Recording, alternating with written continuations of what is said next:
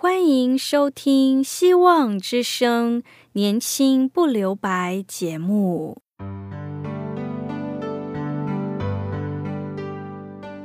时间是匆促的，岁月流逝，一去不返。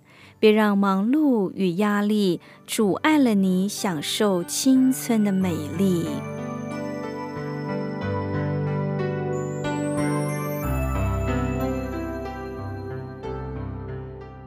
亲爱的朋友，您好，我是启慧。如果日常生活几个方面的压力与烦恼令你透不过气，此刻，给自己一个悠闲的空间，将心门打开，让启慧为你打打气、暖暖心。让我们在这短短的三十分钟与主爱相遇，使年轻不留白。亲爱的听众朋友，您好，今天启慧要与你分享的题目是“主与我们同在”。公元前九三一年，以色列王国分裂为二，南国犹大王，以色列国是北国。经过了两百年，公元前七三六年，犹大国由亚哈斯王在位治理。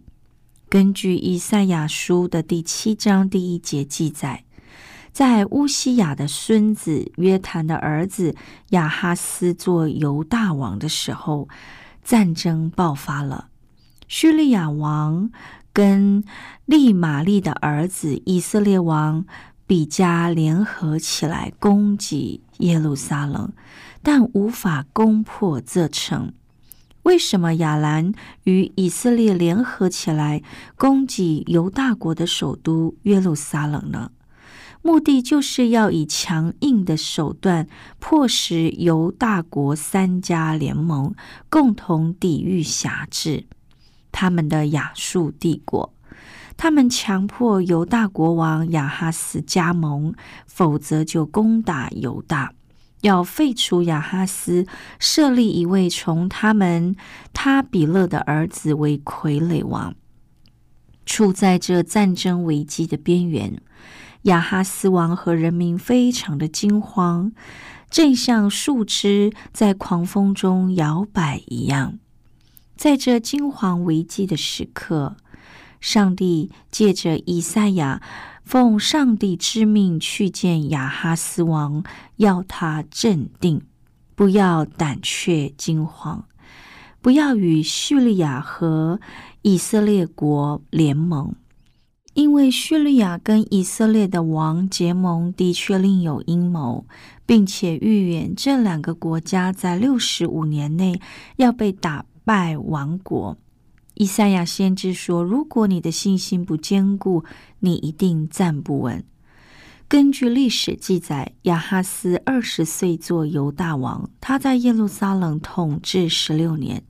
他没有效法他的先主大卫王做上帝认为对的事，却仿效以色列诸王的坏榜样，甚至把自己的儿子烧献给偶像。亚哈斯在神庙内山丘上树荫下献祭烧香。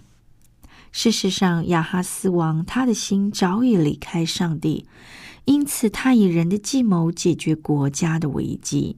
处于犹大国国运最低潮的亚哈斯王，于是求助了亚述，成为了亚述帝国的附庸国。这种现象，就像历史学家所说的。这种计谋如同一只老鼠拜托一只大猫帮助它攻击其他两只老鼠一样，结果三只老鼠都被大猫所吞吃。因为如此，上帝对亚哈斯说：“你应该转向上帝，跟你的上帝求一个记号。”亚哈斯却说：“不，我不要请求记号，我不能试探上帝。”这记号就是兆头的意思。上帝要借着一个兆头，在此当中做决定的实际，增加亚哈斯的信心，并且证明先知所言正确。但是亚哈斯却用这个不能试探主来作为借口。实际上，他已经决定向亚述帝国求助，但表面上他一派虔诚，始终不表明立场。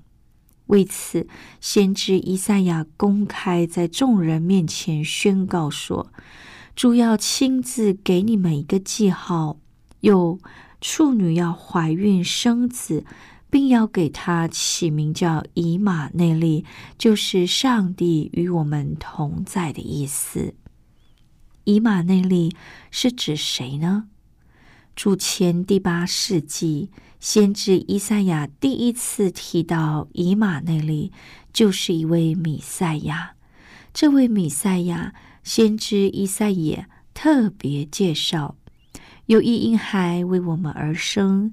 有一子将要赐给我们，他要来统治我们，他将要被称为奇妙的导师、全能的上帝、永恒的父亲、和平的君王。他的王权将继续增长，他的王国永享和平。他要继承大卫的王位，他以公正公义为统治的基础，从现在直到永远。上帝万军的统帅决意要成就这事。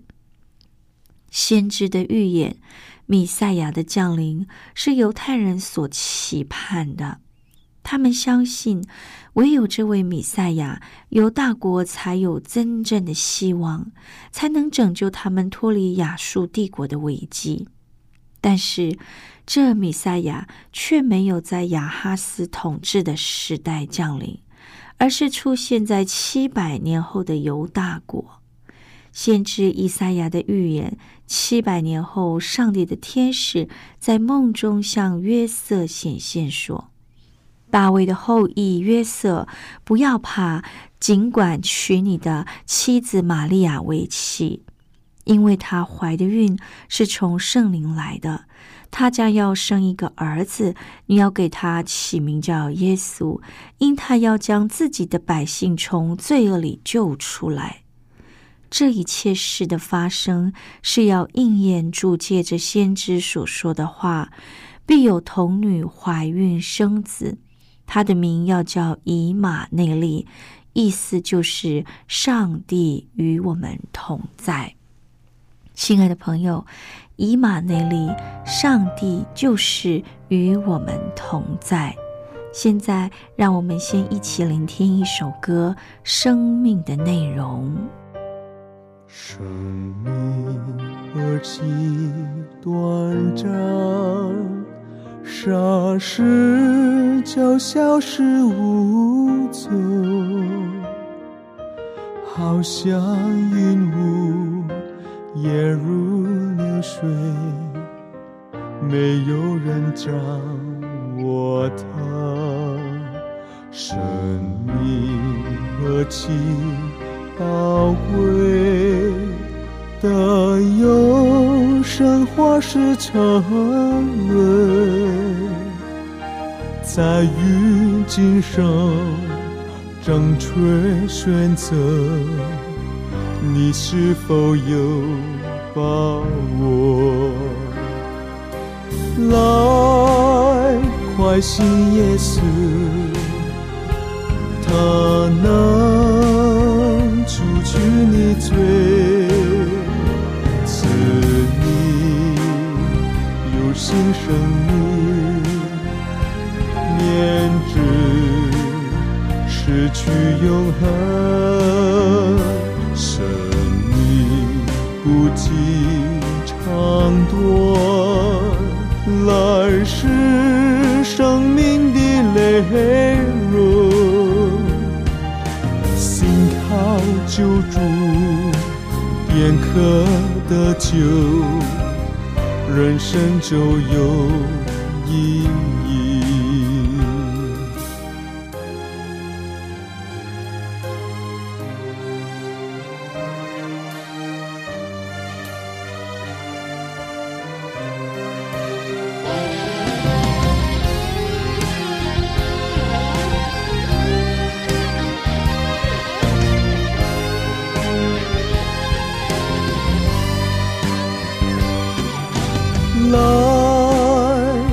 信耶稣，他能除去你罪，赐你有新生命，免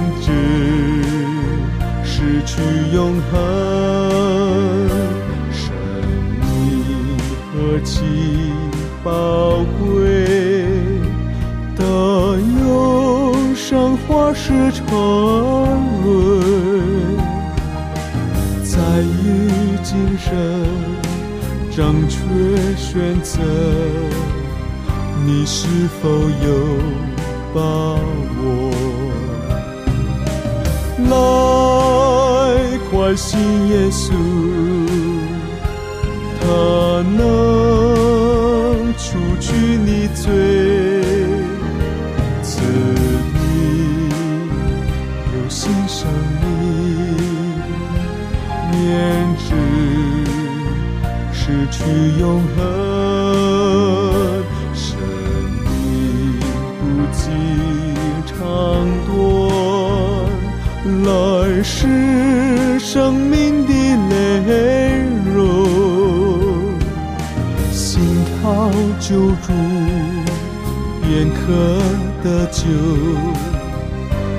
生就有意义。心靠救主，便可得救。人生亲爱的听众朋友，今天启慧与你分享的题目是“上帝与我们同在”。以马内利的意思就是“上帝与我们同在”。耶稣基督米赛亚最好的翻译就是受膏者，膏就是油。为什么叫膏？因为它是很浓稠的油。在犹太人的习俗里，有三种身份的人要受膏。第一种是国王，国王在圣殿进行就职典礼的时候，祭司会把膏油浇在国王的头上。第二种人就是祭司。犹太人是宗教立国，把祭司看得很重。每次要做祭司，必须要到圣殿，把膏油浇在头上。第三种人是先知，这三种人都是受膏者。犹太人就会把受膏者这个名字给将来要拯救他们的人。我们看犹太人的历史，他们是一个在等待中的民族，他们永远不会忘记他们是上帝所拣选的子民。虽然历史上他们面对一连串的苦难，常常被强国所侵袭，他们总是希望有一个人能来到这世上拯救他们。这一位可能就像是君王大卫一样。可能是祭司像亚伦一样，可能是一位先知像摩西一样。他们一直等，一直等。可是北国以色列被亚述灭亡，犹大被巴比伦俘虏，七十年后才又回来。在痛苦当中，他们不断的等待，希望有一位弥赛亚，就是基督，也就是受膏者、拯救者。圣经告诉我们，耶稣基督的诞生，这一切事的发生，就是要应验主借着先知所说的话：必有童女怀孕生子，你要给他取名叫以马内利。基督徒在写信的时候，通常在最后面会以以马内利作为祝福语，也就是说，上帝与我们同在。以马内利是希伯来文，这是一个复合字。其中以马内的希伯来文意思就是与我们同在。利呢，这希伯来文就是神的意思，也就是以马内利，神与我们同在。耶稣基督的降生，使我们看见，使我们相信先知以赛亚的预言已经应验。不止应验，而还借着耶稣基督的降生，使我们深深体验到上帝与我们同在的事实。诚如是喜约翰所见证的，道成了肉身，住在我们中间，充充满满的有恩典，有真理。使徒保罗更具体的见证说，他原是上帝的本子，却没有滥用跟上帝同等的特权。相反的，他自愿放弃一切，取了奴仆的本子。他成为人，以人的形体出现。耶稣基督道成肉身，成为人的样式，降临世上。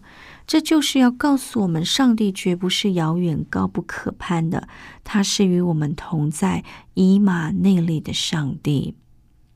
曾经有一首歌叫《耶稣是人类的希望》，歌词强调耶稣基督是人类的希望，耶稣基督和他所赐的生命，人类的梦想才能因他得着答案。耶稣是人类的希望，上帝将他的独生子降生在这世上，使他成为我们人生路途的同伴。他是以马内利的主。亲爱的朋友，人生的道路困难重重，危机重重，基督徒也不例外。但是，耶稣是我们信仰的根基。相信在上帝没有难成的事，在人所不能的，在上帝凡事都能。虽然有时候山穷水尽疑无路，但是信心将帮助我们享受柳暗花明又一村的喜悦与经验，因为上帝与我们同在，他是以马内利的主。更要相信，无论环境如何恶劣改变，无论什么样的遭遇风波，上帝都与我们同在。因此，在人生的路途上，我们需要肯定我们的信仰，并且与主同行。如何肯定我们的信仰与主同行呢？第一个，让主耶稣成为你奇妙的导师。主耶稣成为我们专业事业、婚姻、工作的导师的辅导者，因为有了他，世上没有难成的事。因此，你要坚强、非常勇敢，切实遵行我们仆人摩西给我们的全部律法，不偏左右，我们将无往不利。在第二点，就是让祈祷成为你的力量。当你遭遇困难时，切记保罗的提醒，应当一无挂虑，只要凡事借着祷告、祈求和感谢，将你们所要的告诉上帝。上帝所赐出人意外的平安，必在基督耶稣里保守你们的心怀意念。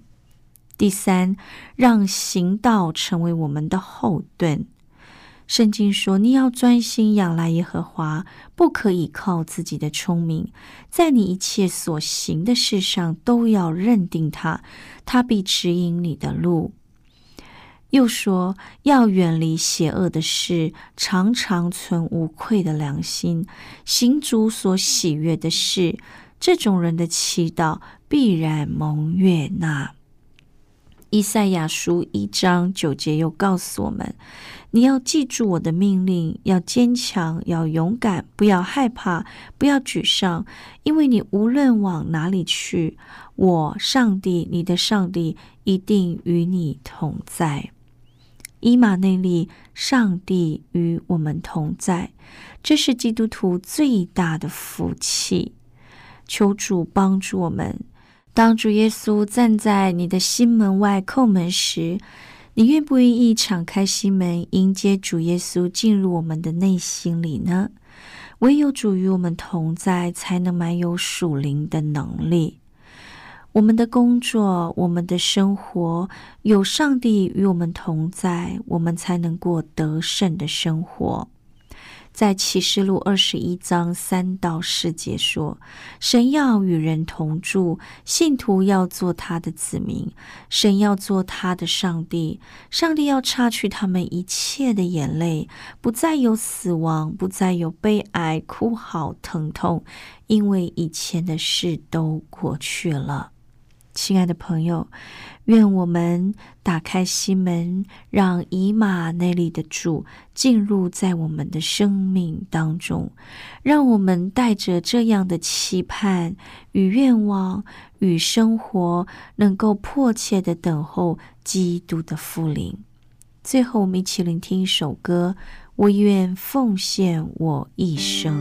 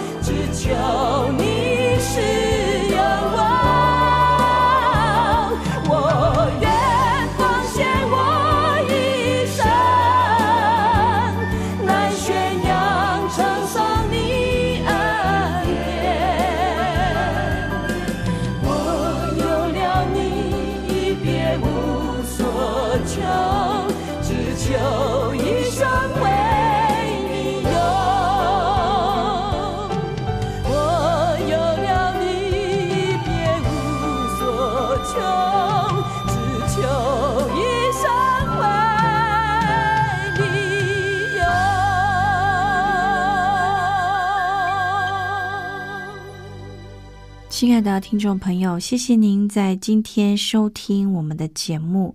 如果您听了今天的节目，想要认识这位爱我们的主，岂会欢迎你写信告诉我们。记得在我们的生活当中，我们会遭遇许多各式各样的试探，各式各样的困难。但圣经告诉我们，我们要远离这样邪恶的事。愿主耶稣进入我们的心中，求他指引我们前面的道路。愿我们以马内利的上帝与我们同在，使我们日夜与上帝同在，保守眷顾我们，使我们过着在地如天的生活一般。当耶稣在那里呼唤我们时，让我们一起走到他的面前，并且将我们未来的路完完全全的交在上帝的手中。上帝所赐出人意外的平安，必在耶稣基督里保守我们的心怀意念。欢迎听众朋友写信告诉我们，写下您的代祷事项，写下您的心情故事。我们电台的地址是 q i h u i at v o h c dot c n q i h u i at v o h c dot c n。我是齐慧，愿上帝赐福您，拜拜。